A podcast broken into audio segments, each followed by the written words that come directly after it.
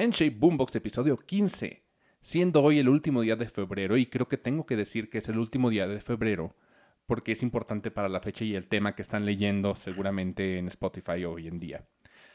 Después de dos semanas de descanso, hemos regresado después de un par de efemérides que se nos atravesaron y además me dediqué a escuchar un poquito lo que pedía el público. Acompañándome una vez más está mi querido Oscar. ¿Cómo estás? Muy bien, Alan. De regreso ya. De regreso, después de dos semanas. Sí. Y a mi izquierda está Emilio. ¿Cómo estás?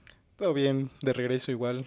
Esto es un déjà vu porque acabamos de regrabar el inicio de- del programa porque el software y- se volvió loco y no grabó. Problemas Sí, técnicos. no grabó nada, problemas técnicos. Entonces es como si de, hey, ya hablamos de esto. La vez pasada se perdieron de, de una conversación sobre el home office muy, muy mundana.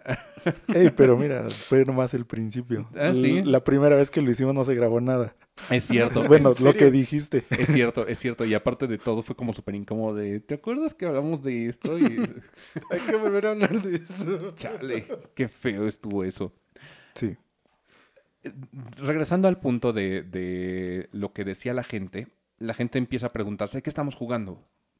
Porque a pesar de que faltamos un poquito, todavía tenemos un par de views y esto es importante decirlo y agradecerlo a la gente que, que sigue escuchando los episodios anteriores, a pesar de nuestra ausencia una semana. A mí se me hace raro cuando un, un creador de contenido deja de, de subir contenido semanalmente si es su periodicidad normal. Entonces de repente es como de, hey compa, ¿estás bien?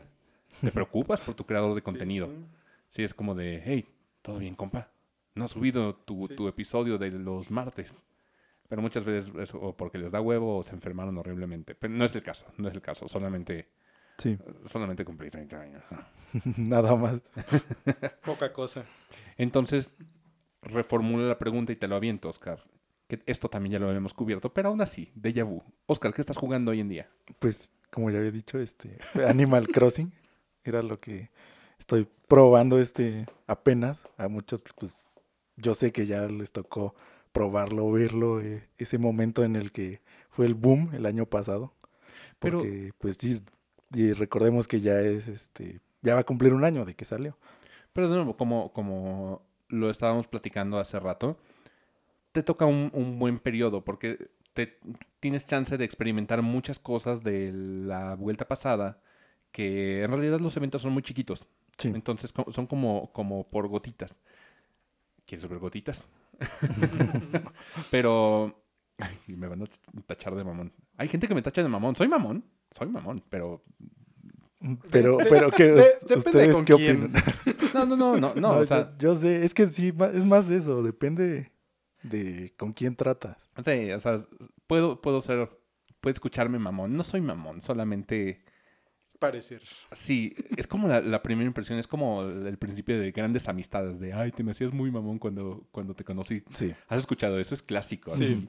No, no soy mamón. Tengo la mirada pesada y a, a veces hablo como de, de acuerdo a cierta expertise y también soy muy directo. Pero, en fin, te decía después del, del chiste terrible de las gotitas, que estos eventos son tan chiquitos que puedes aprovecharlos y puedes hacerlos incluso en cinco días. O en un día, cuando es el día de, de Halloween. Entonces, la segunda vuelta puedes experimentar lo que no hiciste el año pasado. Y ahorita viene el evento del aniversario de Mario, que ya culmina, culmina y termina este, este Con, año el, con el año de Mario. el año de Mario y empieza el año de celebración de Pokémon, como están viendo el título, los, los podoyentes.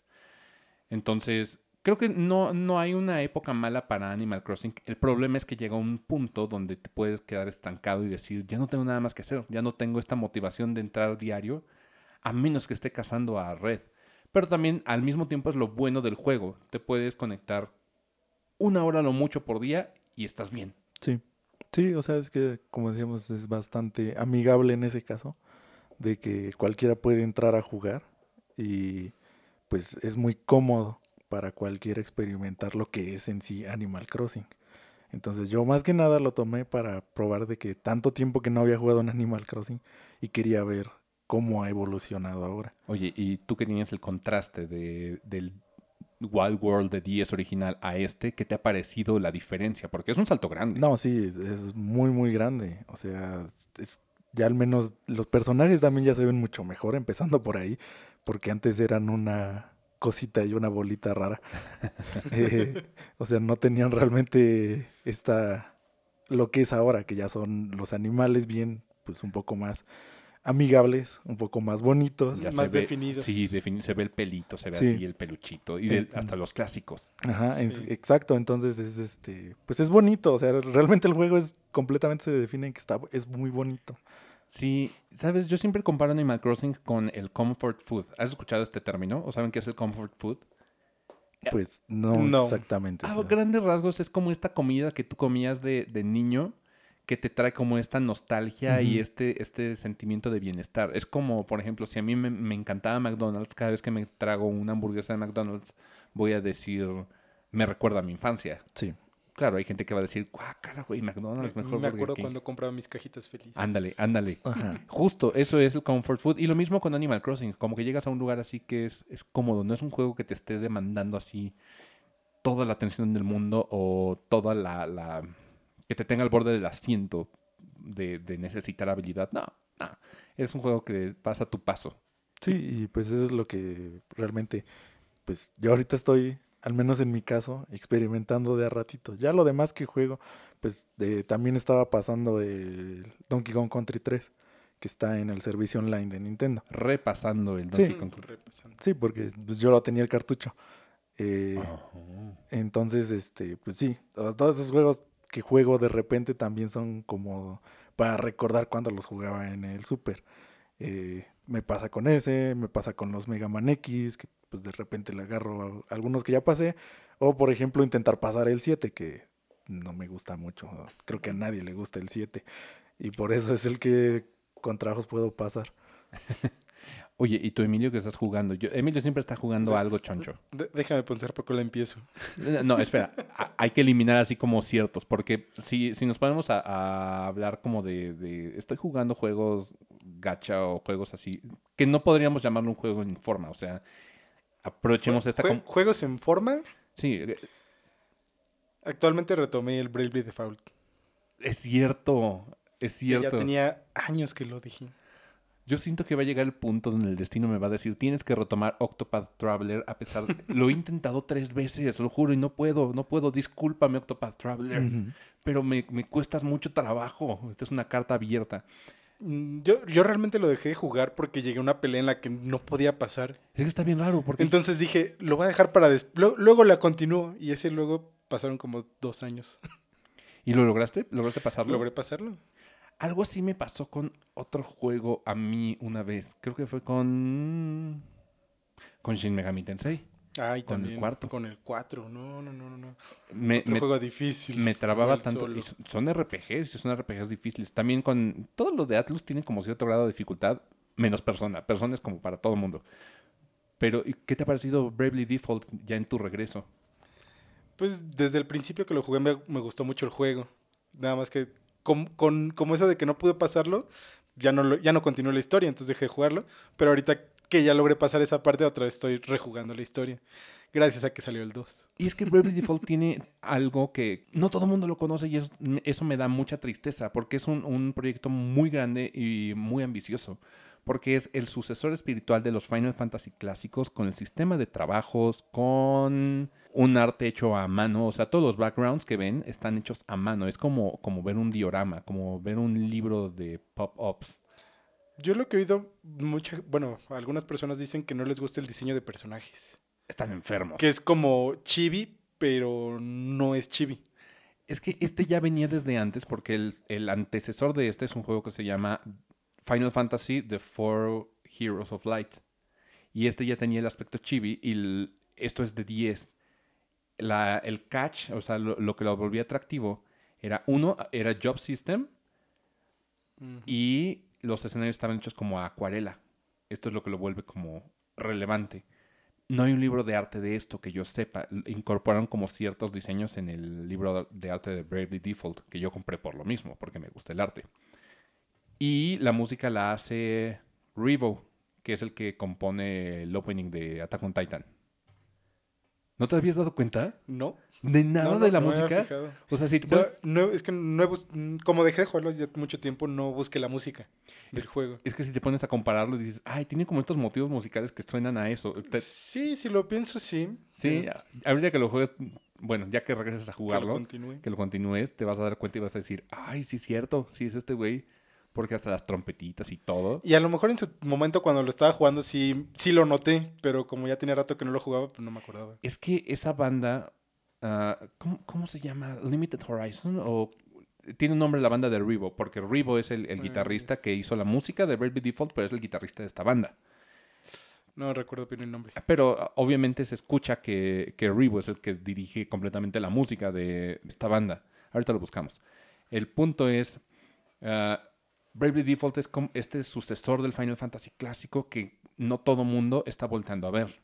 Entonces, sucedió el 1, sucede una continuación del 1, pero a la gente no le gustó tanto. Y es que cambian de equipo creativo. Li- Linked Horizon. Linked Horizon. Ok, yo estoy jugando el, el- Cambiando de tema. En mi caso, yo estoy jugando el, el Yakuza, el Like a Dragon, que es el séptimo juego mainline de la serie Yakuza. Creo que es el mejor punto de partida que pude haber pedido porque no me tengo que chutar forzosamente los No. seis anteriores y el cero. Porque es, es un chorro y son juegos largos. Lo curioso es que este cambia de género. Mientras antes era un beat'em up 3D, ahora se convierte en un RPG por turnos. Igual con Job System y todo, pero este me lo, me lo hizo notar Oscar que dijo, ah, le traigo ganas. Entonces dije, ok, vamos a jugarlo. Es un RPG muy disfrutable porque aparte de todo está muy fuera de, de contexto, o sea, está muy fuera de, de lo que conoces en un RPG normal. Aquí no vas a encontrar un dragón ni de pedo. Entonces, En el título. Tiene un punto. me la mató. Y técnicamente sí, o sea, porque los dragones son como mu- mucho de los motivos de los Yakuza. Los tatuajes Sí. de dragón. Sí, sí. Bueno, sí. Bueno, no vas a encontrar un goblin. Ya, eso suena más, más factible. Depende del tamaño de la persona. No, no, no, no hay ningún, no hay ningún chaparro. No, pero no hay enanos en el juego. Hay entes muy extraños, eso sí, hay vagabundos y güeyes que están en una bolsa de basura, pero es como muy mundano y eso es lo, lo bonito. Porque aparte de todo, el, el protagonista, como es, el protagonista se supone que es fan de, de Dragon Quest y Sí. él en su mente lo visualiza como si las peleas fueran un, un RPG por turnos. Entonces, él, es muy cagado porque el güey de repente dice, oh, le está saliendo fuego y los demás, ¿qué? ¿De qué hablas, güey? Pero ya dicen, ah, sí, es tu mente que, que imagine esas madres. Y ya, mejor lo, lo dan por hecho. Pero Sí. es muy bueno.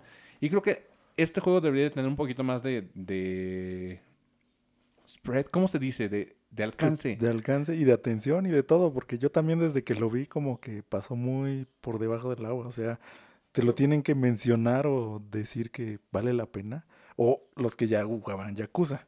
Es un juego de nicho y el Like a Dragon es un buen punto de inicio porque según lo que dicen los creadores, este va a ser el nuevo protagonista, esta va a ser la nueva historia de aquí en adelante. Igual y, con él o tal vez lo sigan con otros personajes, pero ya la historia pasada, los seis, siete contando el cero, los seis, siete pasados eran con un protagonista y este tiene un nuevo protagonista, nueva ciudad, nuevos personajes, nueva época de tiempo porque los Yakuza originalmente sucedían que en 90 o una cosa así estaban Por ahí ambientados. más o menos. Y este está ambientado creo que en 2017, una, una cosa así.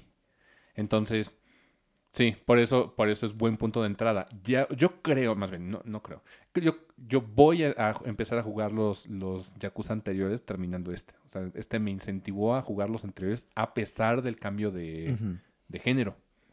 Sí, y es lo que ves que te había dicho, que realmente sí valían la pena, pero muy poca gente ya Los estaba... conoce. Ajá, el- es que más bien no, no tenían como ese interés de entrar a... Y supongo que ya ese es el enfoque que quisieron manejar para que la gente viera lo que era Yakuza, porque pues venimos desde hace... Yakuza tiene mucho que salió. PlayStation O sea, 2. es- ya es muy viejo el juego.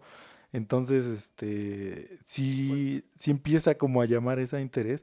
Y también lo sabe Sega, porque por eso está sacando las versiones eh, remasterizadas que acaba de salir. Y eh. aparte en Windows, en Xbox Sí. también. Entonces, sí quiere también ya buscar este alcance, precisamente lo que dices, sí se nota que quiere que, que se den ah, cuenta de lo que es Yakuza.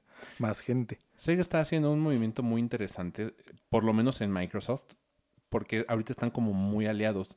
No sé si, si supiste que ellos sí están contentos con el modelo de Game Pass, mientras las otras compañías están preocupadas porque dicen, no sé si esto funcione.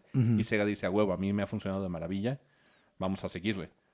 Sí, y pues realmente eh, Sega es uno de los, como de los primeros que sí se avienta a probar eh, todas estas cosas.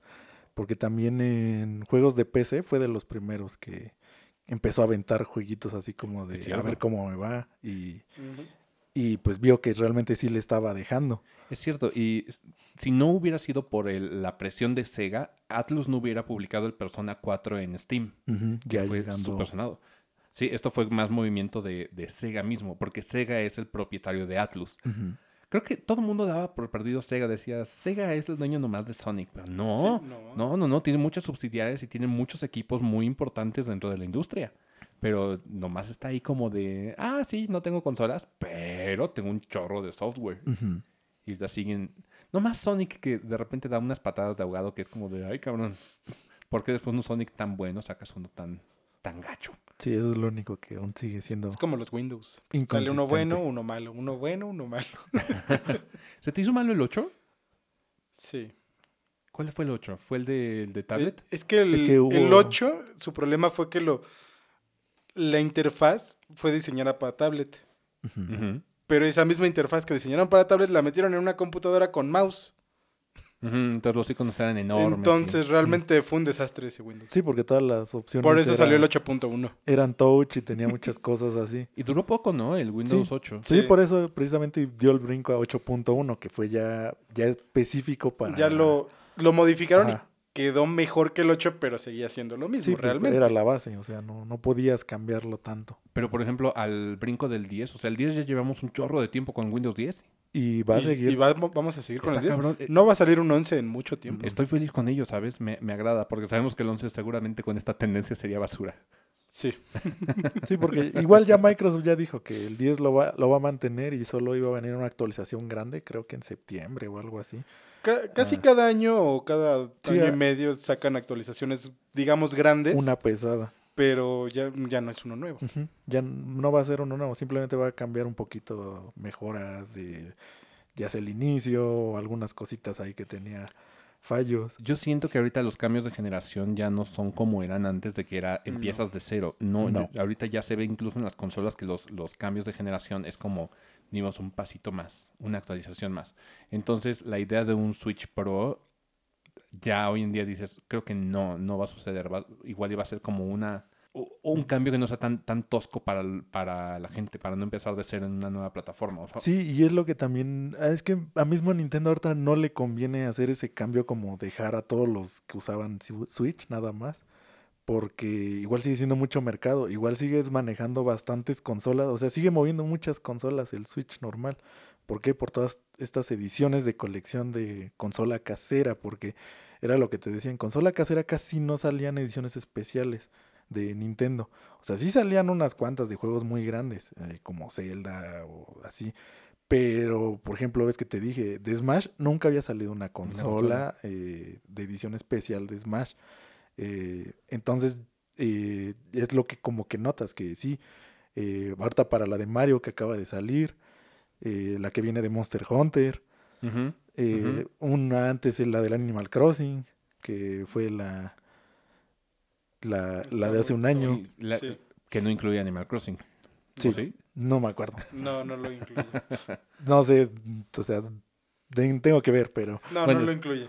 Sí, eh, bueno, eso es lo único que dices. Ah, qué extraño, pero bueno, rollos de Nintendo. ajá. Oigan, regresando a- a Nintendo, ahorita que estamos abordando a, a- a la compañía, es el 25 aniversario, o fue el 25 aniversario hace un par de días de, de Pokémon. Sí. Al punto que tenemos ya cada año el Pokémon Day, que es el 27 de febrero. Sí, ¿27 o 26? 27. 27 de febrero. Entonces quiere decir que a- ayer fue el Pokémon Day. Sí, ¿Sí? El, Sí. Entonces, el por- 25 de febrero fue el 25 aniversario.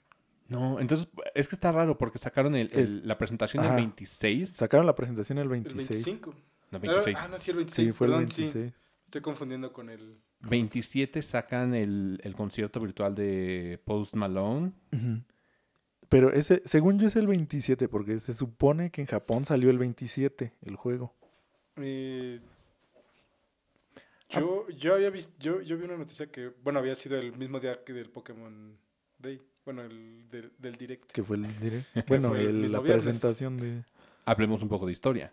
Pokémon salió un 27 de febrero, entonces es 27 Sí. de febrero de 1996 En Japón. en Japón. En Japón. Entonces el Pokémon Day oficialmente fue ayer. Sí. el- Por eso les decía al Sí. principio que era importante decir la fecha esta vez, a pesar de que me, me choca decirlo, para que sean anacrónicos, pero se celebró el Pokémon Day apenas ayer y hubo una presentación antier. Entonces, el, el tema de hoy es hablar un poquito de Pokémon en la historia, porque creo que todo mundo, seas gamer o no seas gamer, estuviste y le entraste a Pokémon, sí o sí. sí. Y lo, lo bonito de la franquicia es que carece de, de edades y carece de géneros. Y es que realmente a nosotros, por así decir, desde nuestra generación, o sea, nosotros venimos como de esta generación en que no existía Pokémon, porque a nosotros nos tocó en el 98, creo que fue cuando 98. Sí, 98, cuando se 99. internacionaliza, sí. Ajá. Entonces, este, pues nosotros teníamos, bueno, en mi caso yo tenía 8, ocho años. Eh, entonces, imagínate, 8 años antes no existía Pokémon. Hay un antes y un después de Pokémon, bien cañón. Pero creo que si Pokémon no hubiera llegado en un universo alternativo, tal vez la fiebre sería por Digimon. Pues sería alguna otra cosa, porque como salieron varios de este tipo, La gente cree que Digimon es, es una copia de, de Pokémon y no es así. No. No, Digimon, salió antes. Mucho antes de Bandai Namco. Hoy en día Bandai Namco. Ah, pero Pokémon fue este boom porque se dio el salto a varias franquicias. Mientras, mientras Digimon originalmente eh, eh, había como unos minijueguitos, nunca fue directamente a videojuegos y había una serie. Pokémon entró a todo. sí. Y ahorita tenemos mm, merchandising de, de Pokémon de todo, de todo. Hay, Hay, hay Pokémon para dar y regalar. exacto, hay pantalones de Levi's, edición de Pokémon, tenis Jordan, edición de Pokémon, o Adidas, edición de Pokémon. O sea, donde ya trasciendes a la ropa, tienes una mercancía enorme y un potencial de, de mercado durísimo. Y esto lo vemos como adultos, pero en nuestros tiempos, cuando tú tendrías, dijiste, ocho años, nosotros tendríamos que seis. ¿Seis? ¿Seis? Nos conocemos Yo, desde- yo cuando jugué, la primera vez que jugué Pokémon no recuerdo si tenía seis o siete, pero era por ahí. Entonces, la, la Pokémonía, lo que viene, lo, lo interesante, y esto no- nos tenemos que poner a discutir, ¿por qué? ¿Por qué cautivó al mundo? ¿Por qué a partir de, de los millennials a huevo todos le entraron a la, a la Pokémonía? Durísimo. Pokémon Go. No, no, no, no. Es Sí. que viene desde antes. Todo- Pero, Es que, pero, pero es que yo toda mi vida, si, si jugabas Pokémon eras el rarito. Y desde que salió Pokémon Go, ya todos lo empezaron a ver como normal jugar Pokémon. Es que no, es que más bien eh, toda esa gente que igual tenía este gusto por Pokémon, o sea, porque a todos les tocó, a todo Sí. mundo les tocó, o sea, más de nuestra generación, o sea, hablando mm, como siempre hemos hablado, o sea, de nuestra generación para eh, un poquito menos ya ¿Por- después. ¿Por, qué fue donde este, fue el, más, el cambio más grande? Este, fue que Ajá, ajá. fue que, o sea, todo el mundo tenía este gusto. Eh, como decía, o sea, nosotros fuimos creciendo y a nosotros seguimos como conservando estos gustos. Eh, mucha gente no, mucha gente lo empezó a decir, no, pues eso me gustaba de niño, esa gente, eso, esto me gustaba eh, de chavo, eh, y ya, ya no es como lo que está de moda, o sea, si quiero, es como esta otra cosa, y entonces ya empezaban como a irse, pero sí tenían como que su Pokémon favorito, y sí lo sabían, o sea, dentro de ellos lo sabían, que aún les gustaba. Es justo lo que iba a decir. Todo mundo es un fan de Pokémon de Closet. Sí. A todo mundo le gusta Pokémon y todo el mundo tiene su Pokémon favorito. Entonces, cuando llegó Pokémon Go, eh, lo pudieron sacar más libremente y ya nadie les decía nada, pero siempre ya, estuvo... ya lo, ya lo veían más normal. Ajá, entonces ya, no, pero y es que ya estaba eso ahí, o sea, Sí. ese gusto ya estaba ahí, simplemente como que tomaron de pretexto el que estaba de moda para poder decir, ah, ahora sí, es- puedo decirlo como libremente. Es que Y- también cambiaron mucho las tendencias. Acuérdate que a partir de, de cierto punto, geek is the new sexy. Entonces ya todo el mundo Sí. empezó a aceptar su geek interior y puede decir, ¿sabes qué? Sí, a huevo. Me gusta Pikachu, me gusta Charmander. me- estos son mis Pokémon favoritos de, de mi infancia y me siguen gustando un chingo. Porque conocí gente que, que eran los, los chicos populares, los chicos hermosos, la gente, gente muy bella, gente... Porque me, me muevo en, en entornos teatrales. Y por supuesto ves a, a- a- a gente muy extrovertida que dices, en su vida jugarían Pokémon, pero a todos les gusta, a todos les gusta Sí. Pokémon. Y siempre va a haber un Pokémon favorito, como tú dices. Todo mundo tiene un Pokémon favorito. Solamente que Pokémon ha, ha crecido. No puedo decir ha madurado, pero ha crecido. No, ha crecido. Es, Solo es- ha crecido. Y es que es eso, porque pues, lo que ha querido es mantener como, pues llamar nuevo público y tratar dentro de lo posible conservar al público que ya tenía. Entonces, este, pues ves que lo hemos mencionado como en varios capítulos, porque Pokémon como ha abarcado todo, entonces eh, sí toca mencionarlo en muchas cosas, o sea, eh, todo lo que ha conllevado realmente este crecimiento de, de lo que es Pokémon. Es cierto. Y bueno, de nuevo, regreso a las generaciones. A nosotros nos tocó la primera y segunda, pero tal vez la tercera no, no, no somos tan fans. Yo sé que tú sí. Yo, a ti, tú entraste duro a la tercera, no entraste a la Pokémonía desde la primera, ¿cierto, Oscar? Es que se puede decir que las primeras solo las jugaba como de a poco porque no tenía consola eh, portátil. O sea, yo siempre fui de caseras. Entonces, portátil solo tenía cuando me prestaban alguna o tenía algún amigo que igual jugaba y pues veía cómo jugaba. Porque yo sí vi este crecimiento precisamente más con amigos que tenían eh, Game Boy. Y sí jugaba de ratos, lo conocía de ratos, pero así de lleno de lleno fue hasta la tercera. Sí, por eso tú eres muy fan de, de los Pokémon de la tercera. Y por ejemplo, Emily y yo empezamos desde la primera. Nosotros jugábamos la, la Red and Blue. O sea, Emily y yo siempre hemos tenido la, la versión opuesta. Si yo tengo Siempre. Red, él tiene la Blue. Y así, no, la, la primera la Sí, disfrutamos tanto. Siempre fue coincidencia, pero ya después lo hicimos Lo hicimos costumbre. costumbre, sí. Es como, ¿de cuál te vas a comprar para comprarme la, la La opuesta? otra. Sí. Entonces, Sí, porque sí, yo, yo me acuerdo que de la- las primeras lo que a mí me tocó fue ya este Stadium, o sea, en 64. Qué buen juego. Sí. Eh, entonces, este, ya fue, fue un poquito después, pero se puede decir que pues fue como mi, pues el que yo estaba ahí, o sea, aún seguía ahí porque yo te- tuve los dos stadiums. Eh, igual, este, por eso todos los juegos como de caseras los probé o los tuve de Pokémon. Eh, y pues esa era como la forma bonita de ver a los Pokémon Sí. eh, en ese entonces, En porque ese hablamos de en ese entonces, Sí, sí, sí. de que pues la forma en que veías 3D y decías, wow, porque ese fue, el- ese era el Ver impacto tu de, Pokémon en 3D. de, de los stadiums, o sea, ver a los Pokémon en 3D. Hablemos un poco de historia de nuevo. Eh, esta es una, una franquicia que nació de, de un señor. ¿Cómo se llama el, el creador? ¿Se acuerdan? De Satoshi, Satoshi. Tajiri. Ándale, Y a él le gustaba coleccionar bichos. Sí, Entonces, de, de niño. niño. Es muy chistoso cómo estas experiencias de los japoneses las fueron plasmando en estos juegos que hoy en día son enormes. Porque mientras a un Shigeru Miyamoto que le gustaba irse a escalar, se le ocurrió crear un Le- Legend of Zelda, a otra persona, que el, el creador de Animal Crossing, se me va el nombre, cuando fue a vivir a una nueva ciudad, se le ocurre crear Animal Crossing. A Satoshi Tajiri se le, se le ocurre, por su hobby de coleccionar bichos, crear este juego. Y esto no hubiera sucedido. e- Esta es como de las pocas ocasiones donde, donde, ¿cuáles pocas ocasiones? Hay que darle, hay que darle crédito al señor. Donde Miyamoto tiene una idea grande y la, la exponencia cabrón. Porque Pokémon no sería Pokémon si no fuese por la visión de Miyamoto. Sí. Porque Miyamoto es el que quería que fuese como más, más familiar. Y aparte de todo, inició la tendencia de las dos versiones. Y de la comunicación a través de, del cable link. Cable Link. Pokémon eh, nació como un juego, un juego de un videojuego para portátiles. Que apar- aparte de todo, batalló por llegar el pitch a Nintendo, para que Nintendo diera luz verde de sí, sale. Porque originalmente quería salir para Super Nintendo.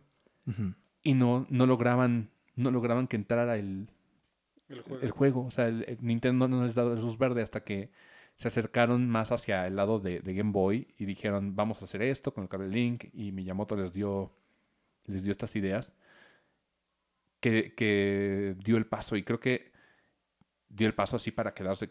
A pesar de que, de que ya no juguemos Pokémon o que no juguemos tan duro como antes en nuestra infancia, Pokémon no se va a ir. No, Po- Pokémon no, ya no.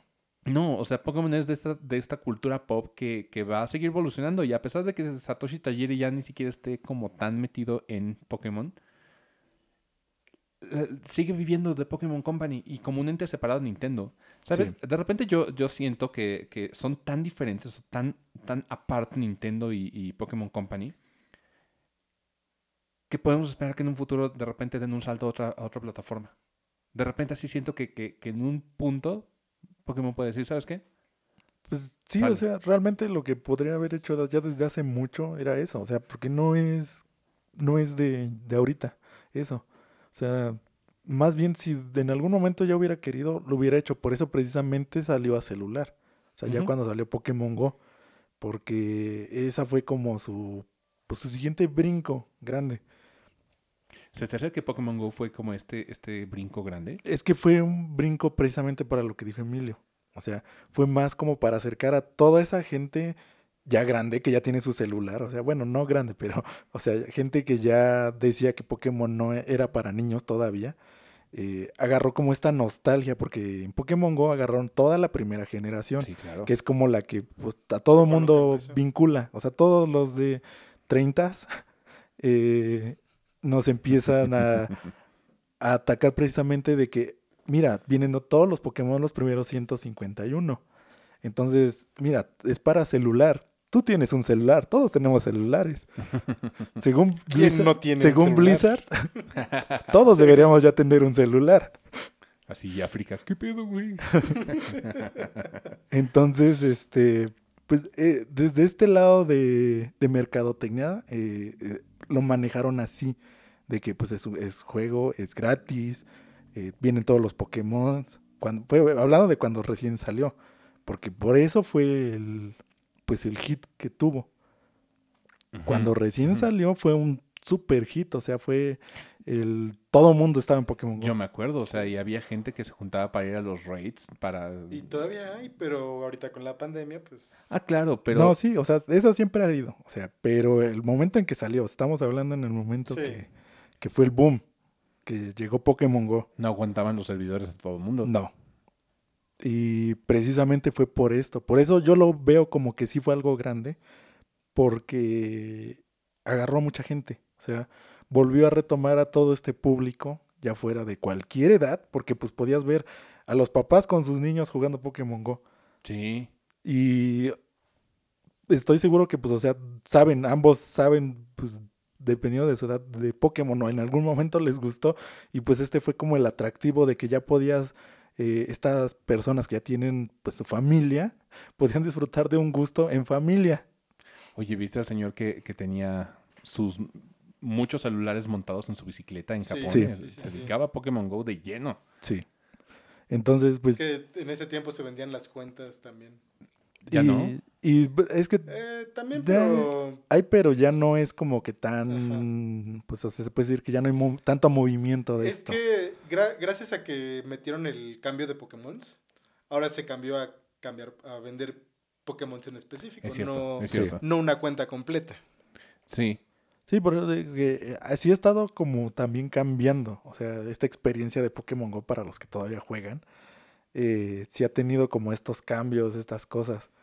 Eh, entonces, sí, en su momento sí fue algo grande. Tiene años que no juego. Bueno, los añ- tengo el tiempo de la pandemia sin jugar nada de Pokémon Go. Y creo que un poquito más, porque la última vez que jugué así duro fue cuando salió Pokémon Let's Go. Ujú. Por la Mm, comunicación sí. que tenía. Let's Go a mí se me hace una idea fantástica, o sea, maravillosa que tienen que seguir explorando, pero lo que tiene Pokémon Company como, como creadora de videojuegos es que no son consistentes. No. Es, y eso es triste, o sea, como, como gamer que, que somos, hablando del entorno gamer, como lo dije, los juegos han crecido, pero no han madurado. Mm. Y es que el asunto es, el target sigue siendo infantil y es muy entendible, pero hay una, hay varias escenas o varios aspectos de, de Pokémon que no están tomando tan en cuenta. Digo tan porque si los, si los toman en cuenta. Entre ellos el competitivo, por ejemplo. Sí.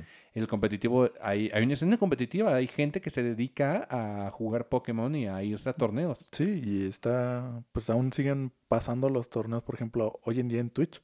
Sí. eh, tienen su campeonato, te los muestran tanto eso como el de cartas, porque recordemos que son los dos como competitivos. Sí. los grandes. Entonces, este... Y Pokémon, Pokémon tam- también lo, lo introducen en los campeonatos de BGC. Sí, por eso es lo que te digo, que estos este, son los dos grandes que de competitivo en cuanto a esto. Y sí lo manejan bien, y sí lo han estado, y siempre ha estado ahí. Y- pero aún así, eh, como dices, del lado de competitivo, como que hasta apenas lo estuvieron como ya tomando en cuenta para facilitarte el hacer Pokémon competitivos.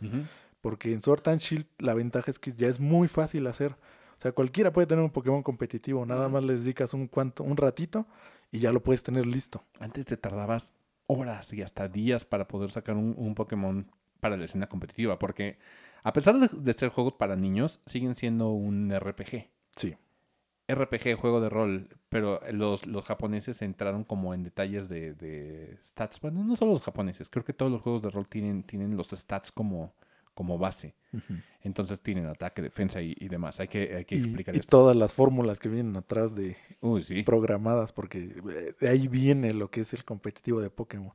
Que pues todos estos stats se basan de acuerdo a fórmulas. Te hacen cálculos. Y dependiendo de esos cálculos, pues ya son los stats reales de los Pokémon. Entonces, eh, para los que no saben de todo esto, porque sí hay gente que pues nada más piensa que pegas y ya. Sí. Eh, no, sí hay como matemáticas atrás de todo esto. Ya cuando te quieres meter un poco más a Pokémon te das cuenta de todo esto. Y a, a mí me divertía hacer este, este grinding para generar Pokémon competitivos. Sí.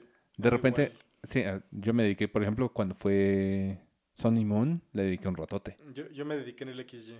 Ándale, sí es cierto. O sea, hasta sa- que sacaste tu Greninja que quisiste con el... Sí. Por cierto, ¿cuáles son sus Pokémon favoritos? ¿Cuál es tu Pokémon favorito, Emilio? Mew. De toda la vida ha sido Mew. ¿Te cae Mew? Sí. Yo creí que era Greninja. No, de toda la vida ha sido Mew. Después siguen los demás. Es que nosotros venimos también desde la primera Sí, generación. es que esa es la cosa. Porque sí te podría decir que es Greninja, pero es Mew. Se vale, o sea, Sí. ¿de ¿cuáles son tus Pokémon favoritos? Mew número uno. Mew número uno. Mm, De segundo pod- podría poner ahora Greninja. Ok, ok. ¿Y, y tú? De ahí en adelante tendría que volver a verlos. Sí, creo que siempre, Porque también son tantos que pues, uno se olvida, ¿verdad? siempre te vas a acordar del 1 y del 2. Así es como... Sí. Oscar, ¿cuáles son tus Pokémon favoritos? Pues yo del primero, primero siempre ha sido Articuno. ¿En serio? Sí. O sea, de primera generación siempre me ha gustado Articuno. What? Yo creí que era Gardevoir. Me está en segundo, tercero, porque también está. Blaziken. ¿Qué? Esto es así... Yo, yo creí que era Gardevoir así su top. No, yo sí. Creo, creo que sí, alguna vez sí me contaste que era Articuno. Era Articuno. Gardevoir sí estaría como en segundo. ¿Qué? A ver, Y, y ya después tendría Blaziken. ok. A ver, ¿cuál es el mío? ¿Cuál es mi número uno? A ver si me conocen. Mm, no sé.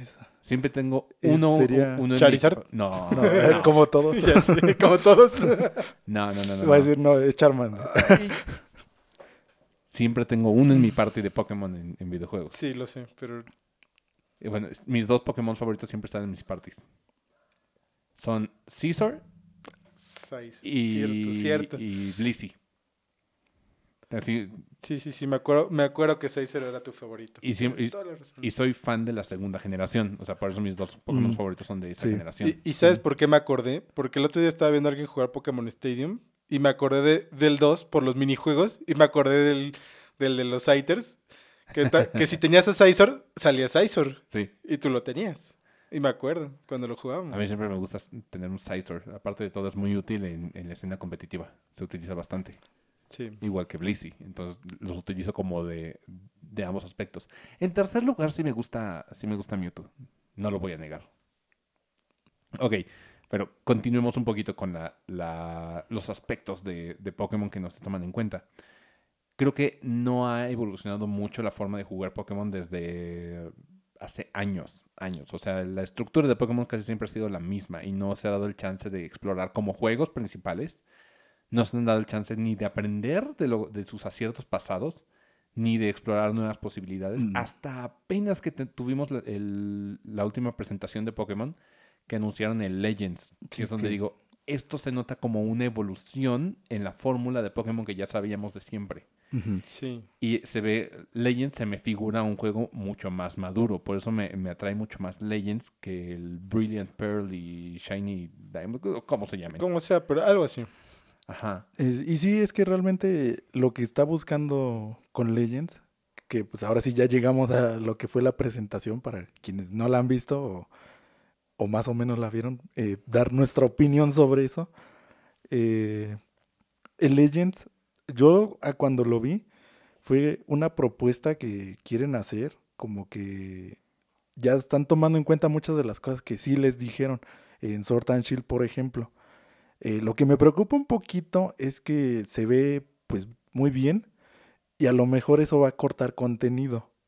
Sí, por supuesto. Y, pero creo que está bien. Podría pasarle algo como a Sword and Shield, que no metieron tantos Pokémon por peso, realmente. Pero fíjate que, que- que aquí fue como una mamada, porque el peso no importa, Emilio. No. ya lo sé. O sea, el peso le, le descargas un parchezote de 32 gigas como el... Pero, pero cargar todas las la- los dibujos en la pantalla al, en- al tiempo real en un Switch, sí le pesa.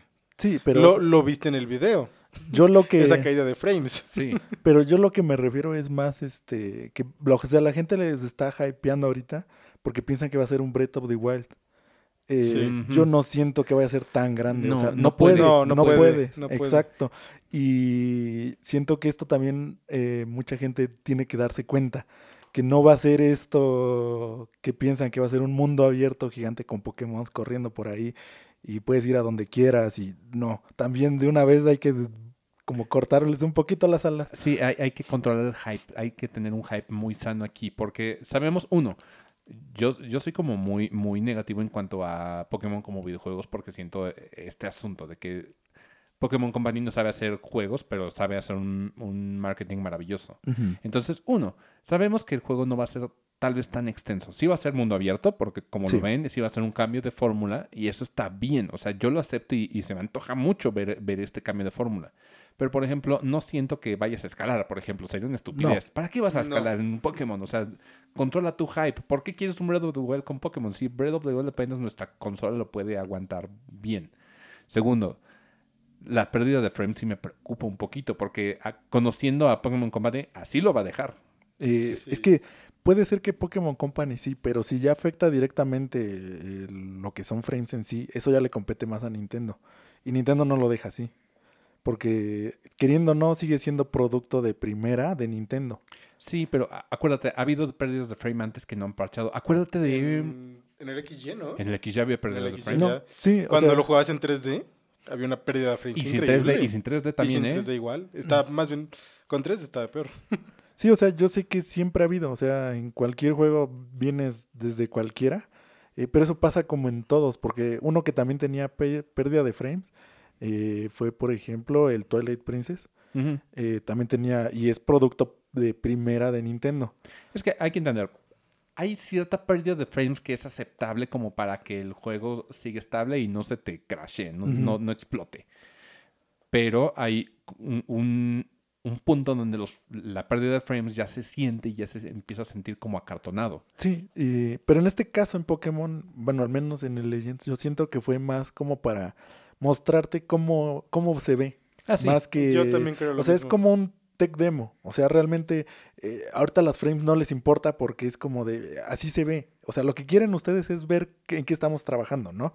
Entonces, pues aquí lo tengan. Aunque sea un alfa o un beta que pues todavía no está bien optimizado para el hardware. Sí, mira, por ese sentido tiene mucho tiempo. Ajá. Entonces, este, este es como un aspecto que sí, Mm, pues está ni ahí. tanto tiempo, porque dijeron que lo quieren sacar para el próximo año. Es, es mucho tiempo como para, para debug y para eso. O sea, pueden Pre- hacerlo. Pregúntale a Cyberbugs. Ah, Sí, pero es que ese tema, mm, pues ya... Ya lo hemos tocado muchas Sí. veces. y va mucho más allá. ¿eh? Sí, entonces, Sí. este, y, pero yo más siento que Nintendo no lo va a dejar que quede, o sea, sí, a lo mejor sí va a tener sus caídas en algunos momentos y en algún momento se va a notar más que en otros, pero no creo que Nintendo lo vaya a dejar así porque precisamente tiene que pasar por este sello de, de oye, es juego mío, es de Nintendo, es exclusivo, no puede sacar. Yo no he visto ningún juego de Nintendo que digas los frames se van así hasta 10 Al carajo. o así Mm, que digas, pero así horrible, o sea, que se vayan así a injugable. Sí, no, no, no. O sea, de primera calidad, así que sea de Nintendo, Nintendo. No. No, no. no, no, no, puedo pensar en ninguno. Entonces, este, pues yo siento que de ese lado al menos eh, no lo van a dejar. Más que, o sea, aunque Game Freak lo, di- le valga o diga, yo creo que más más Nintendo le va, no le va a permitir. No, que no lo va a dejar que salga. Ajá. Esperemos. Bueno, es, es que hay tiempo. O sea, Sí, esto fue un preview y... Pero yo soy muy cauteloso de, de cierto punto en adelante porque vimos la, la presentación del Sword and Shield y dijimos, ay, qué feos están los árboles. Igual y lo parchan. No lo parcharon. Pero es que Pero, pero no afecta en el juego. No, no afecta en el juego. Yo entiendo que, que ese Pokémon es... es la- Y, y más como te decía, es que fue como su primer eh, Acercamiento. ajá, precisamente a consola casera. Es que no sabían hasta cuánto podían llegar, ni su equipo realmente cómo trabajar en un juego así. Es que también ellos se han propuesto ser como un equipo muy chiquito. Y, Sí. y lo que yo les he dicho es, ya no se pueden dar el lujo de sentirse una compañía indie. No. Al, al nivel que tiene Pokémon Company, es un monstruo de varios millones. Yo creo que le está compitiendo a Disney durísimo, así Ujú. en cuanto a, a valor y a merchandising y todo lo demás. No te puedes dar el lujo de hacer un producto así de, de chafa o, a- o decir, ay, lo voy a hacer como muy indie. Claro que no, Mm, güey. Tienes una no. compañía enorme como para meterle los recursos que quisieras. O sea, hasta Ubisoft le mete, le mete varo, aunque Ubisoft luego es como medio perezoso, pero tú no te puedes dar este lujo, eres, eres Disney. O sea, ¿te imaginas que llegues a un Disney World y las botargas estén todas rotas? Jamás va a pasar. Porque tiene el varo del mundo. O sea, Pokémon no se, no se debe de dar este lujo y es lo que me, me es choca. lo que a todo mundo es- no te termina de comprender el por qué es- sigue siendo tan mediocre los juegos en sí. Porque le pueden meter mucho mejor historia, le pueden meter mucho mejor visualmente. ¿Sabes cuál es el problema? Ah, que creo que le, le- le sacaron mucho a hacer esto. Y esta, creo que no, no lo he platicado con ustedes, solo con Rita Link. Pero Pokémon llevaba un- una historia de crecimiento muy sano. Hablemos de la primera, segunda generación. Primero estaba Kanto, era el prototipo. Si mucha gente que, si juegas hoy en día la Red y la Blue, vas a decir guácala. Pero llegas a Yoto, los sprites están mucho más definidos, la región está mucho más interesante y aparte de todo te incluye a Kanto. O sea, lo que Sí. nunca había pasado antes que te, que te regresaras a eso. Y nunca lo volví a No, incorporar. a eso es lo que me, me encabrona. O sea, es- tienes ya esto. Ujú. Reincorpóralo, güey. Ahora, Sí. ok, di- di- dices, igual y esto es como one time only. Dices, va, te- me lo trago. Vas a una tercera generación. La historia se empieza a volver un poquito más madura, te diste cuenta. O sea, Sí. ya no es el equipo Rocket, somos malos por ser malos, sino vamos a hacer este, este cataclismo tan grande. Entonces empieza a volver como dimensiones más grandes. Llegas a la cuarta generación y el cataclismo se vuelve ya a dimensiones de espacio-tiempo y dices, Sí. ay cabrón. Y llegamos a la cúspide de lo que a mí se me hace la mejor o la cúspide de Pokémon como un RPG. Para mí es Black y White. Por eso no, me, no estoy como tan hypeado por Diamond y Pearl. Porque Diamond y Pearl sí los, los disfruté en su tiempo, pero para mí significan más nostalgia de lo que pasé con, por ejemplo, con Rita Link, que la vivimos a, a full. Porque en ese entonces Emilio ya, ya no tenía 10. Pero si, si quieres jugar un juego de Pokémon que es así el top, y lo vas a sentir en cuanto a dificultad, en cuanto a historia, personajes, incluso la apuesta de, de, de los Pokémon, y esto ahorita lo voy a entrar un poquito más, esa quinta generación, o sea, no hay, no hay otra. Desde el arte de los mismos sprites, es el arte que se le llama de, de puppets, o sea, de que se mueven los... Tienes un sprite que se mueve individualmente del, del cuerpo, de los brazos y todo. Lograr eso y que se vea padre es, un, es una proeza y aparte de todo lo hicieron con todos los Pokémon. Sí. Ahora, la historia es muy buena. La motivación de En, el villano, En no es un villano melodramático de, sí, soy malo por ser malo, voy a robar y todo. No, En tiene un propósito y dices, ok, tiene sentido su punto. Es, es el Thanos que dices, ah, igual sí podemos diezmar la, po- la población. Con En sí dices, dices, ah, tenemos un peta radical. Y, y como te lo plantean está muy bien. E incluso el flujo de la historia y la dificultad se siente como un RPG en forma. O sea, porque es un, un Pokémon difícil. Me han partido la madre en un Pokémon. Sí. Y, y llevo jugándolo de siempre. Antes agarrabas en Pokémon tu primer Pokémon inicial y con eso barrías Era el de todo. toda la vida. Y barrías todo Sí. así, Sí. le llegabas a 100 y... te- Earthquake para todos. Earthquake para todos. O sea, ¿Te acuerdas? Teníamos un Blastoise, eh, el hermano de Emilio y yo, y ese Blastoise estaba engordado con Rare Candies para subirlo de nivel. Y con eso te chutabas la liga así. Todo era el puro Blastoise, puro Blastoise. Así nunca cambiabas a Blastoise y eso se los, se los tronaba a todos. Aquí no puedes hacer eso, no, no te puedes dar el ojo de un sweeper porque no hay un Pokémon que esté tan, tan poderoso de inicio. Y es que lo que hicieron en Black y White fue, es una nueva generación.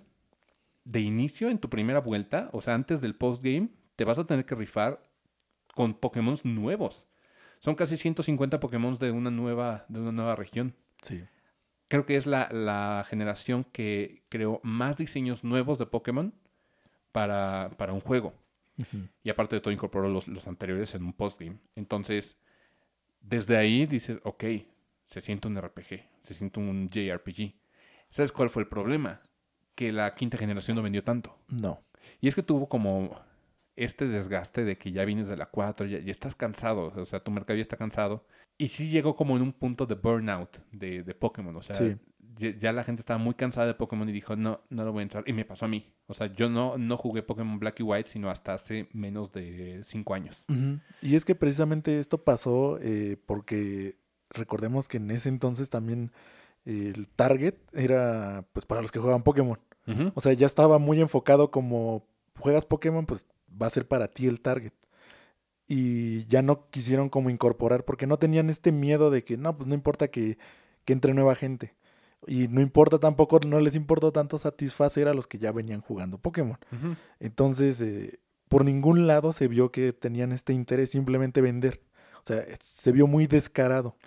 Sí, en un 4, pero el quinto se me hizo como el Pokémon más, más dedicado a los fans y a los nuevos, a los nuevos, in- a los iniciados de Pokémon. Porque de nuevo, es una región nueva. Sí, En- ya no vas a ver a Charmander. O sea, si, si tú no conocías la- a los Pokémon de antes, tú podías entrar ahí, podías entrar de cero. Si tú eras fan de Pokémon, tú podías ver a los Pokémon en un nuevo arte, con una historia mucho más madura. Y, y aparte de todo, a nivel competitivo, fue un juego muy fuerte. Fue el que Sí. empezó a facilitar la- el entrenamiento competitivo fue el primer paso. Entonces ahí hubo una depuración grande de los, de los fanáticos de Pokémon. sí, El problema, de nuevo, es que muchos ya estábamos cansados. O sea, y ni siquiera es por, por vender. O sea, porque por vender Pokémon se, yo creo que se sostiene más de, de mercancía que de los juegos. sí, Pero de nuevo, este burnout ya era, ya era mucho Pokémon, la gente decidió abandonar. Como abandonaron en el momento donde hicieron el juego cúspide, lo primero que dijeron es tenemos que echarnos para atrás en muchas cosas. sí, Entonces, ¿qué fue lo que pasó en la sexta generación? Te dan nuevos Pokémon, pero ¿qué crees? Te dan los iniciales también de canto de la primera generación. Ese, eh, X y Y es descaradamente un juego apelando a la nostalgia. sí. Durísimo, durísimo. O sea, por eso hay muchos Pokémon de, de la primera generación. Sí, y desde ahí fue donde empezaron este como movimiento de volver a darle importancia a la primera generación. Veamos en Sol y Luna, donde do- quiénes son los Pokémon de la versión de Alola. Son Sí. puros Pokémon de la primera generación. Apenas hasta Sword y Shield es que dijeron, vamos a hacer Pokémon regionales, pero Sí. de la tercera generación. Ujú, que es ya está de otras generaciones. Eso me gustó, o sea, me gusta este, este twist a los Pokémon de antes. Eso sí, Ujú. n- no te lo niego, me, me encanta. Pero también las mega evoluciones eran como para los Pokémon favoritos de las generaciones Sí. pasadas. Siempre fue Sí. como el target de, de que, "Ah, mira, tu Pokémon ahora tiene esta nueva forma. Pero, de nuevo, regreso a mi punto. Creo que abandonamos a Pokémon en el momento cuando más estaba fuerte como un juego. Sí, Y eso es lo que hizo que Pokémon dijera, Que, que bajara, que regresara. tenemos que regresar que antes. o sea. estaba. pero fíjate que hasta eso, de nuevo, Pokémon no va a morir porque no, No. siempre le va a apostar a los chavitos. Ya los nuevos diseños que vemos hoy en día ya no son como esos diseños de los noventas tan picudos. Ahorita se parecen más a un CalArt. ¿Saben qué es el, el movimiento CalArt? No. CalArt es de la, los egresados de la, de la Escuela de Artes de California, que tienen un estilo muy peculiar en sus monitos. Como Steven Universe, como Hora de Aventura, ves que están sí, como muy de tendencia, son todos estos egresados de la Universidad de Artes de California. Entonces, por eso es CalArt. Y los Pokémon también caen en esta categoría. Si te fijas, son como más redondeados, Sí. menos picudos. Pokémon está, está apostándole a las nuevas generaciones y eso está bien en cierto punto, pero habían dejado descuidados a los, a los veteranos. Y esto es un problema. Porque dejas, dejas descuidado al, al mercado que te puede seguir dando de comer. Hay mucha gente que, que sigue comprando Pokémon. O sea, Sí. veámonos a nosotros en esta mesa. Todos tenemos la versión más nueva de Pokémon Sword y Shield. Le apostamos. Sí. Y digo, qué bueno que hicimos esto porque Pokémon dijo, va, vamos a hacer uno para los, los veteranos y vamos a hacer otro para los que quieren reexperimentar el Pokémon viejito, clásico y con arte chibi y lo que quieras, que es el Diamond y Pearl. Sí, que fue lo que también causó como esta tendencia que a mucha gente dijo, ¿por qué no lo hicieron que se viera mejor? 3D. Sí. Eh, pero pues más yo también en lo que dije, pues está bien, o sea, realmente que lo hayan manejado así, está bien, porque es, pues precisamente es esto, es un remake de un juego que ya estaba. Sí. Entonces, este, pues no es como que esta importancia de que Sí, se no, vea no, no super fue un update visual Ajá. grande. Ahora, lo que, lo que me agrada de esta estrategia que están siguiendo ahorita es que tienen como Pokémon para varios mercados. Sí, Entonces, yo sí quiero que salga otro, otro Let's Go. A mí se me hace que tienen que seguir Con con, otro, Johto. con otro Let's Go. No sé si sea Yoto o donde quieras, pero la dinámica de Let's Go se me hace muy acertada. No solamente el periférico de la Pokébola y todo, pero la conexión con Go creo que es algo que tendrían que, que estar aprovechando, así, capitalizando. Y ahorita que, que fue el boom de, de Go, Let's Go se me, se me hizo un buen juego. Porque aparte de todo, regresas a Kanto, la primera generación de nuevo, por Sí. tercera vez, pero con este twist. Y eso es para la gente que entró por Go y quería acercarse a Pokémon como un RPG. Y es maravilloso. A mí me encanta y le, le dediqué horas a, a Let's Go. Y sí, o sea, por eso es lo que te digo que, pero más que nada tenemos que ver cómo va a evolucionar esto, porque es ahora qué viene para Pokémon después. Y esa es como la pregunta difícil, porque ya no está este boom de Let's Go, bueno, del De Go. Pokémon Go. Entonces, ¿qué, ¿qué es lo que va a seguir? O sea, seguirle apostando a Go y pues sí, puede salir precisamente un Let's Go para volver como a refrescar la experiencia del Pokémon Go y acercar a la gente a la pues a lo que son los juegos en sí, así a la mainline. Eh, pero si no evoluciona de este lado, entonces es donde tienes que ponerte a pensar que puede llegar a ser después Legends. Y los remakes que vienen después, porque obviamente vienen después remakes, Sí, claro. porque todo esto se hace meme de que Sí. Cada año pedían que se hiciera la cuarta, el remake de la cuarta generación, que se hiciera el Lo más remake seguro de es la que cuarta siga el de la. Black. Y pues obviamente en algún momento iba a llegar, pero era meme en internet que cada directo, cada cosa que había de Pokémon anunció cuando se hace un remake de la cuarta, cuando viene el remake de Sino.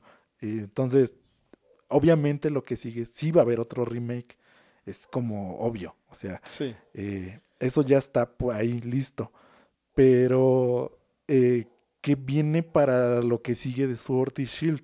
Porque, el- o sea, Legends no es como por así decir esta... No, no es este Ajá. principal. Este es un spin-off. Un Exacto. Entonces también mucha gente tiene que darse cuenta de esto, de que no es otra, no es como lo que sigue de Sword and Shield.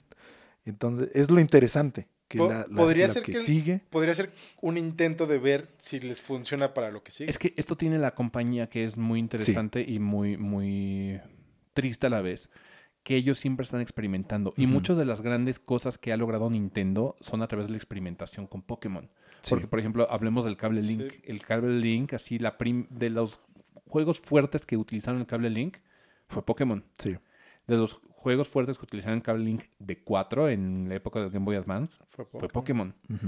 ¿Cómo se experimentó el wireless en videojuegos? Es lo que te iba a decir. Pokémon Fue Fire Red. Pokémon. Fue Pokémon. También el- El- el cable la Link. conectividad de consola portátil con casera fue con Fue Pokémon. con Pokémon. La Sí. conectividad de, de Pokémon a un servidor de internet, que era el Global Link, Sí. fue Pokémon. Y ellos han experimentado tantas cosas para Nintendo que es, es esta fuente de... de- Sí, es, es un conejillo de indias, pero lo hacen muy, muy bien. Porque, por ejemplo, el, el amarillo, el, el yellow, tuvo la conexión con este Tamagotchi, con el de Pikachu, Mm, ¿se sí, acuerdan? sí, sí. También Sí. El, el Gold y Silver. El Heart Gold y Soul Silver tuvieron este Pokewalker. A mí me encantaba ese, ese Está concepto. De hecho, el- las versiones Heart Gold y, y Soul Silver son de los juegos más costosos Sí, del, sí lo del es. 10 Sí. y más raros, por cierto. Y más con el Pokewalker. Ajá. O sea, solitos valen mucho, pero con Pokewalker valen más. Y yo que lo tengo por ahí abandonado. Ah, sí. Qué triste. Oye, Sí. lo- ahorita que me estoy acordando, Oscar quiere migrar sus Pokémon de, de sus cartuchos de Game Boy. Esto también está cabrón. O sea, la migración de los cartuchos de... de- Sí, de todos los Pokémon. Pu- Oscar puede tener a su Umbreon, Sylveon y su Articuno de, de esa generación, de, De su Emerald. Emerald. Podría llegar hasta su, su Sword y Shield. Sí. Podríamos ayudarlo, ¿eh? O sea, tú, tú ya tienes la- el Soul Silver pasado y todo, ¿no? Sí, yo lo tengo. Nada más es, tú lo, del su cartucho lo pasamos a tu versión, de tu versión lo pasamos a mi Black y White, lo pasamos al, al banco y lo, lo mandamos en línea y Oscar puede tener de nuevo sus, sus Sus Pokémon Pokémon. adorados. Sí. Está cabrón, ¿no? Pero Es mucha vuelta, pero llegan. ahora, eso, es- esto es lo bonito, pero lo triste es que Pokémon experimenta mucho, logra ciertos, ciertas cosas padres, como de nuevo, Como en Let's Go. como en Let's Go, o vámonos desde, desde lo, que, lo que logró en Generación 5, Ujú. una historia padre. La historia, porque eso fue... Sí. Y, y el sistema, la, la dificultad y todo. Pero el siguiente juego se lo olvidó. Sí. Y dices, ok, lo olvidaste en este. Está bien. Está bien, está bien. Te lo perdono, te lo perdono. Pero X y Y lo que tenía era la facilidad de que tú podías jugar con tus amigos, así de, "Ah, ok, eh, aquí está mi amigo. Y tenías tu lista de amigos y tenías tus mejores amigos. Les decías, quiero, quiero intercambiar con él. Y eso se fue al carajo en Sol y Luna. Lo olvidaron Sí. durísimo. Y dices, ok, tal vez en Ultrasol y Y era muy útil. Sí, era muy útil. En Ultrason y Ultramoon lo olvidaron. Ujú. También es como de, era muy incómodo buscar a tus amigos porque ahora era una plaza y tenías que recorrer y no era, Sí, no podías buscarlo. Y en X y Y ya lo tenías, ahí estaba, nada más era tocar e intercambiar. O tocar y pelear. Y ahora en Sword and Shield es una pesadilla jugar con tus amigos. O sea, no puedes jugar con tus amigos, hay mil y un restricciones. Es más, el sistema de internet no encuentra gente con quien jugar. No me puedo meter a una raid a gusto. Es que ese, ese problema, creo que alguna vez te lo dije, eh, el problema de las estampas es que son estampas que ya tienen un ratito, que ya estuvieron ahí visibles. A mí no me muestres estampas viejas, a mí ponme las nuevas y Exacto, frescas. es el que no, no se refresca no hay- no hay- eh, eh, al momento que las ponen. Eh, se refresca ya muy tarde. Entonces tú intentas entrar y obviamente Ya ya, no no está. está. disponible. Entonces Pues por eso no encuentras nunca. Este es, l- este es la principal problema que tiene ese sistema, que siempre como que sí te las muestra, pero es como de, estas son las que estaban. Sí. Y lo que, querem- lo que a mí me gustaría es que tuvieran esto, este, esta mejora de calidad de vida. O sea, si yo quiero jugar con mis amigos, muéstrame así en un sistema, en una interfase fácil. Porque, por ejemplo, Caro, mi hija, no puede, no puede encontrarlas. O sea, no puede encontrar mi- mis partidas. Y no se le hace fácil utilizar el sistema de multijugador. No, es, no es No. intuitivo. Es no, para nada. Sí, aún para mí, cuando lo intentamos las primeras veces, era como de, ¿cómo, se hace? Yo por eso ni he entrado.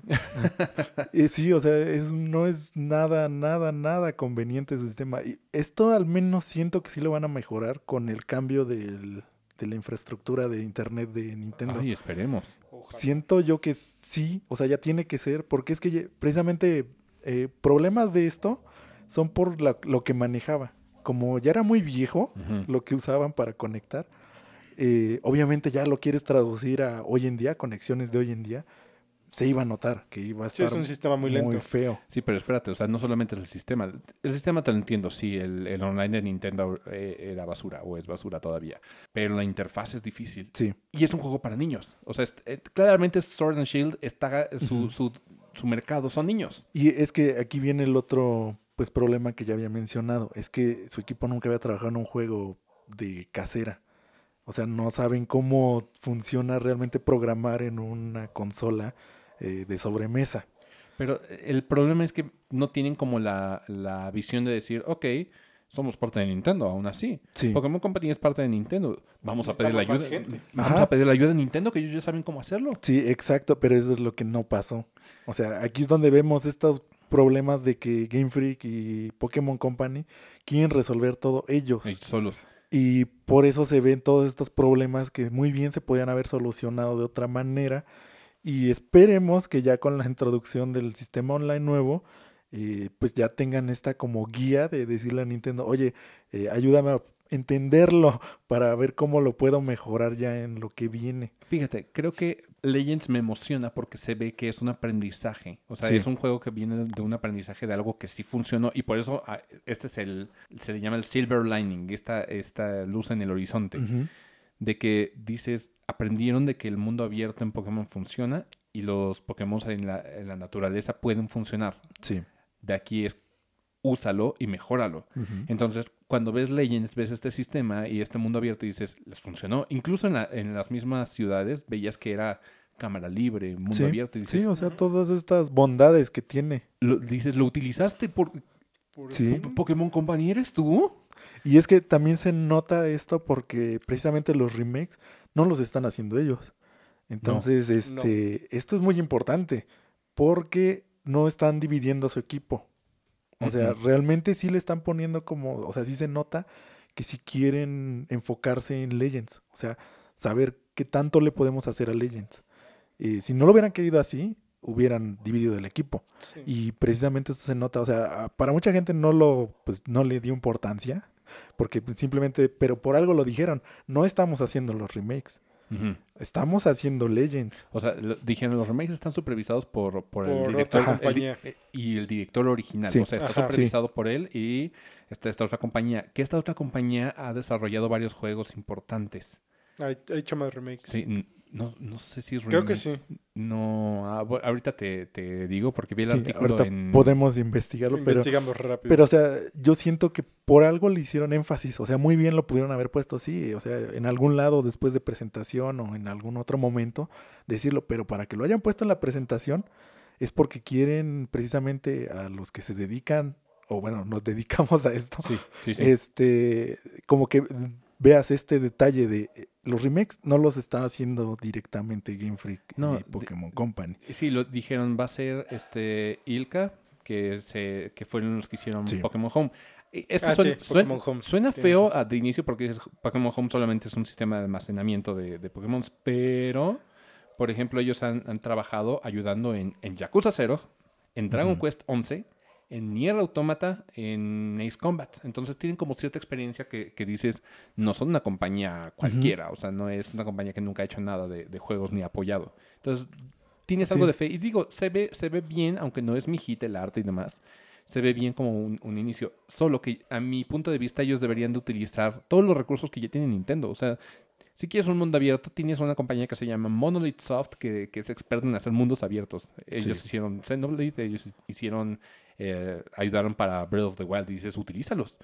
O quieres los sprites así súper bonitos y todo eso. Tienes el apoyo de Namco. Ahorita lo vemos Sí. con el, y esto no lo hemos hablado, el New Pokémon Snap.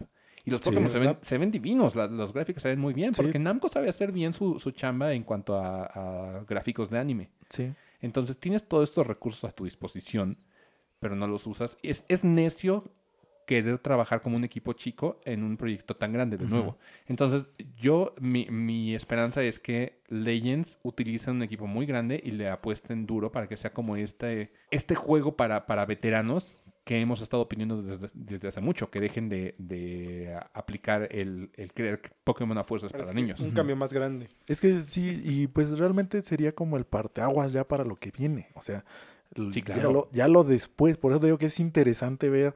Eh, sí, ahorita. El alcance que va a tener. Ajá, entonces, ahorita el hype, pues sí, o sea, de que fue hace poquito el anuncio, eh, ahí está.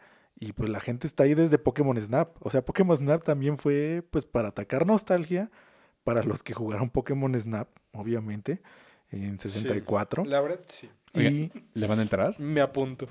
Ah, sí, claro. yo lo sigo dudando. Yo lo, porque- lo dudo un poquito. Yo, no, yo, yo sí jugué mucho el Pokémon Snap de 64. Yo sé. Me encantó. Yo iba a Me- tu me casa, gustaba sí. mucho ese Sí. juego. Pues le, le voy a entrar. Sí, por eso, o sea, yo sé, yo entiendo, y fue un juego muy popular que mucha gente lo pedía también igual. Cada año era como de, y un Pokémon Snap, y un Pokémon Snap, y un Pokémon Snap. Y pues, podría, decirte, podría decirte que no es así, digamos, el mejor juego. No. Pero era entretenido. Sí, y, o sea, cumplía su función, y realmente Sí. es esto. O sea, hay que ver también esto, que los juegos no simplemente son para, pues que tiene que ser algo muy complejo. Sí, o algo muy artístico. Ajá. eh, hay jueguitos que son precisamente el Pokémon Snap. O sea, el encanto del Pokémon Snap era eso, que te entretenía estar pudiendo tomar fotos, que aventabas frutas y Que tenía secretos. Ajá, se desbloqueaban estas cositas es que, que eran muy, pues, cada vuelta la podías Ajá. hacer diferente. eran características digamos. bonitas de, de que al menos atacaban pues a los fans. O sea, te gustaba que pasaran. Bueno, yo creo que como niños era, era buenísimo, o sea, era maravilloso ver a los Pokémon así en su área natural. Pero Sí, ta- ahorita como adultos, sí nos hemos vuelto algo mamones. Sí, la verdad sí. no, sí. sea, puede ser algo, un cambio bueno o, o se nos haga aburrido. O sí, o se nos haga muy, muy terrible. Porque, por ejemplo, lo que decía Rita Link, los gogles de nostalgia son cabrones. sí. O sea, recordamos juegos mejores de lo que realmente eran. Entonces yo me voy a esperar un poquito a ver el juego, porque quiero ver el juego, quiero verlo en acción y quiero ver cómo funciona y quiero ver todo. Porque así es como he estado entrando últimamente a Pokémon, ya con un poquito más de recelo. Pero, por ejemplo, el Legends es el, el único juego de Pokémon que sí he comprado en preventa. O sea, ahorita sí lo tengo en preventa de Amazon. Porque digo, Pokémon Company, si quieres hacer esto y quieres hacer esto bien, tienes mi varo. Apoyo esto. Y es lo que te digo, o sea, se nota que realmente sí quieren hacerlo bien, o bueno, al menos es lo que nos dieron a Es entender lo que aparenta. ahorita. Entonces, eh, de entrada, se ve bastante bien, o sea, mucha gente sí le, le agradó esto, y si quieres, si no es lo tuyo, pues te vas a los remakes, si eres de los que estaba pidiendo el remake de Sino. Entonces, cualquiera de las dos cosas está bien.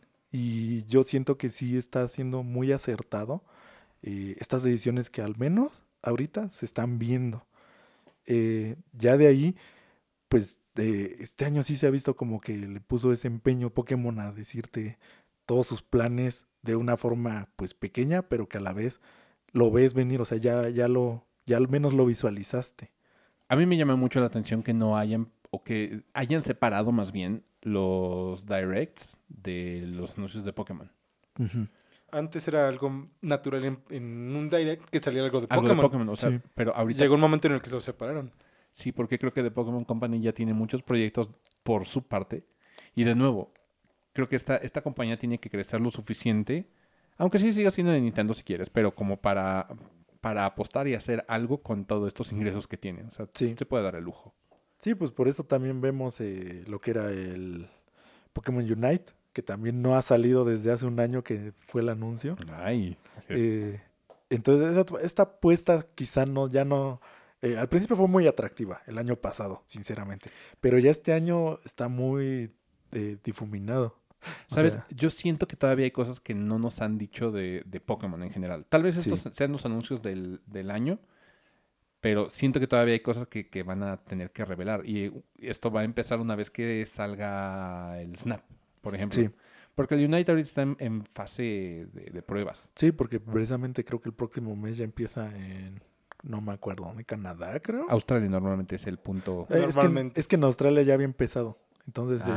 el, el siguiente creo que es Canadá, no me acuerdo. Pero sí vi la noticia de que ya querían como hacer más pruebas. Pero igual es como algo que ya viene un poquito tarde, pero ahí está. O sea, Aún ahí- sigue. aún sigue ahí el Unite. Y pues es, es esta propuesta que también es como un MOBA de Pokémon.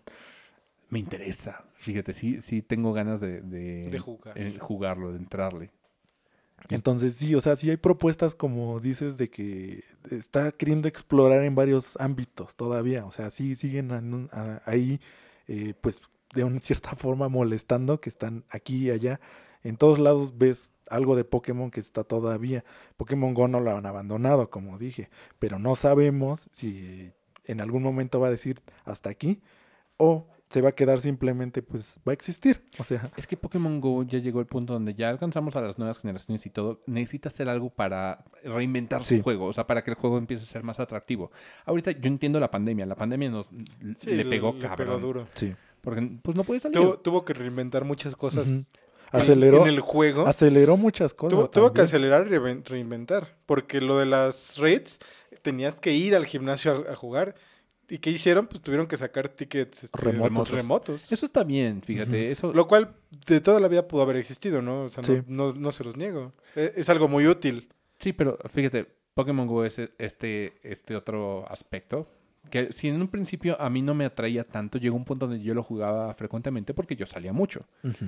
Y de repente empecé a ver como, como ciertas cositas que querían introducir al juego de, de, de Pokémon Go, como el intercambio, como todo eso.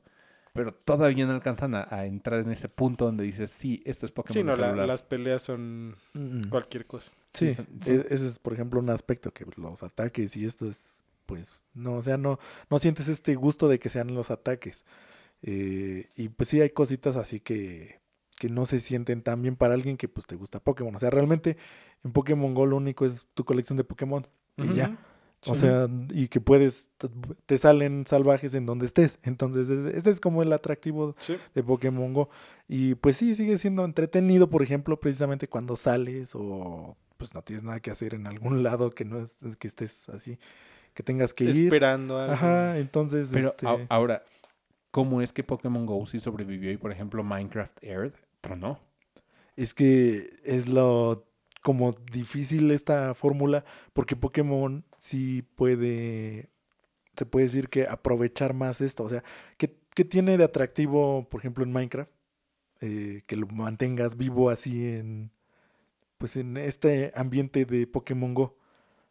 No, o sea, lo O único sea- que hacías era salir y construir. Y ya. Y ya. Y Pokémon al menos puedes atrapar, bueno, buscar Pokémon este, de, se puede decir que salen de diferentes, en dependiendo de dónde estés, son más fáciles de que salgan ciertos tipos de Pokémon. Sí. Entonces, para gente, por ejemplo, que viaja mucho, sigue siendo muy atractivo. Eh, si viajas, por ejemplo, de, también hay Pokémon, recordemos que continente. Hay Sí, por Por continente. continente, por continente, por región, por zona horaria, por, por todo. Ajá, entonces, este, pues este también es como algo Por atractivo. ¿Sabes? Yo creo que deberían de dar el, el paso grande. O sea, ¿te acuerdas cuando antes los Pokémon de agua salían donde había agua? Sí. Y Sí. esto lo quitaron. Y dices, no, güey, ¿por qué? ¿Qué? O sea, Es que eso lo quitaron porque había, por ejemplo, había, había personas que no tenían acceso a ir al agua, a lugares donde hubiera agua. Sí, modo, pero, pero, modo. pero Entonces, pues podías. recordemos que, por ejemplo, como lo están haciendo ahorita, o sea, te dan un evento en el que puedes, te facilitan que spawnen Pokémon Sí, de lo- agua, lo por ejemplo. Que lo, lo que hicieron en la pandemia fue empezar a sacar eventos. Sí, pero creo Entonces- que si, si quieres llevar esto como al, al máximo, a mí sí me gustaría que hicieran esto si restringes la vida. Pokémon, dude, así, o sea, sí, sí, volverla a restringir. lo siento, no vives, Eh, no vives en un volcán, no hay Pokémon de fuego para ti, lo siento. La otra fo- forma que había, eh, que también quitaron, eh, lo de buscar Pokémon, que antes salía Ah, con las huellitas. Pokémon. Es que ese, ¿Ese eso nunca nun- sirvió? Nunca sirvió. Exactamente, O nunca sea- sirvió. Nunca les funcionó bien. Funcionó en un principio, porque yo sí lo llegué a usar. Y sí estaba como, al menos Mm. funcionaba. O sea, no era como lo mejor. Re- recién salió, sí, sí funcionaba, sí los encontrabas y Ajá. todo. Pero llegó como un punto en el que como que lo rompieron. De, Sí. hecho, lo, de hecho, lo Lo rompieron. Lo rompieron y ya no lo supieron arreglar y mejor lo quitaron. Ajá. Pero esto era, estaba pues bien porque al menos te decía eh, a qué distancia era. No te, no te lo facilitaba como ahora, que te muestra en las, es, en las paradas eh, qué Pokémon salen. O sea, ya, te, ya te lo hace como de, ahí hay un Pokémon que no tienes. O allá sale tal Pokémon. Antes con las huellas, pues más o menos, al menos sabías, está algo lejos, está cerca de mí. Y te, te daban este incentivo de explorar. De, de ir a explorar. O sea, al menos De de estar buscando. Y eso también estaba, pues, bien. O sea, era bastante atractivo. Pero, por ejemplo, si, si limitas los Pokémon que salen a tu área rural, o sea, yo sé que vivo en un pueblo y por mí que me aparezcan mil y un víboras, eh, o sea, Y ratatas. Y ratatas. salían puros subats. está, está bien, vivo- vivo en un pueblo, quiero Pokémon de agua, voy al mar. O mi amigo que sí fue, me trajo un Pokémon y lo podemos cambiar porque esa es la experiencia de Pokémon. Hoy en día ya se puede hacer. Y también me gustaría que, que quitaran las restricciones de cambios.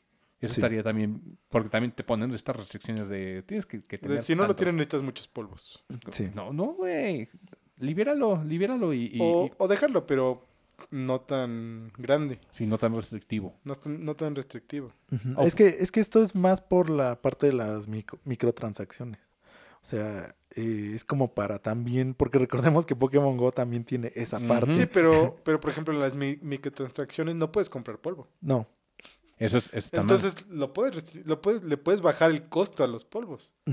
Es que, y es que recordemos que los polvos también son para todo. O sea, no nada Sí. más son para eso. Pero y, sí, y con mayor razón. sí son como varias prácticas que pues sí se ve que no, pues no es este balanceo. Ahora, por ejemplo, hay otra forma de hacer microtransacciones, no solamente las monedas. Sí. Que ese es como la- el camino fácil. Entra y hazle como LOL. Aspectos, aspectos, vestuarios y, y todo ese pedo.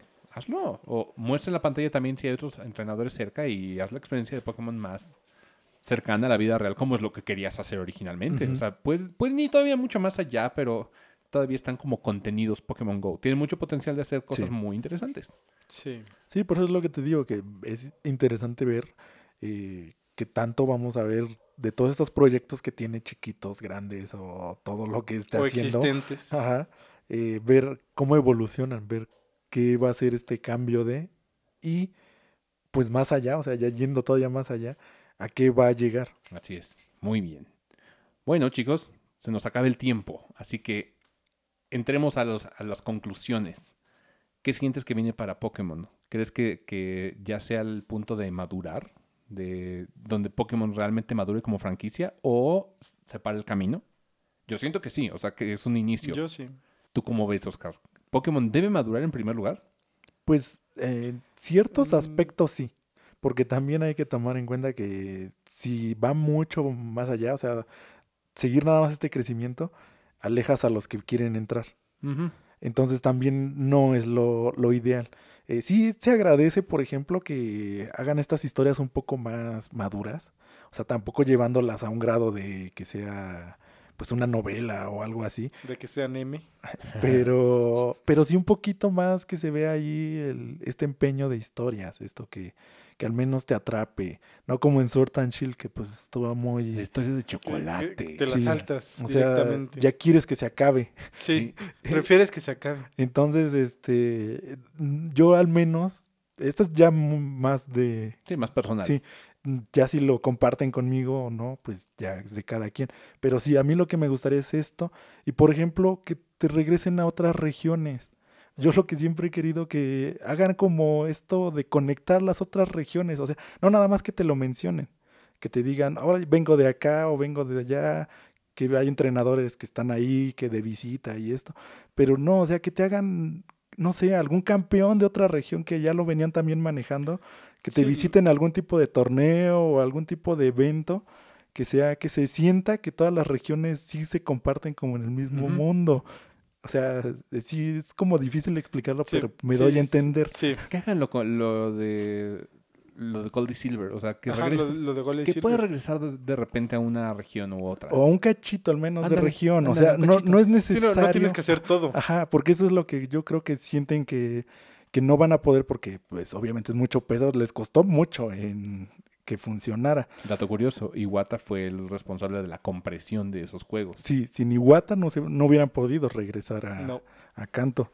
Eh, entonces, este, sí, o sea, no tienes que hacer realmente esto, a regresar a toda la región, pero al menos que se sienta que sí es un mundo, que todos los demás puede haber contacto entre campeones, por ejemplo, o entre ciertos entrenados, digo, este, líderes de gimnasio, que al menos, pues, al- en algún momento viajan a ver otros líderes de gimnasio, o qué sé yo, en, ¿Sabes o en alguna competencia. sabes dónde manejan esto muy bien? En la miniserie de Pokémon... Legends. Ah, no, ¿cuál fue Legends?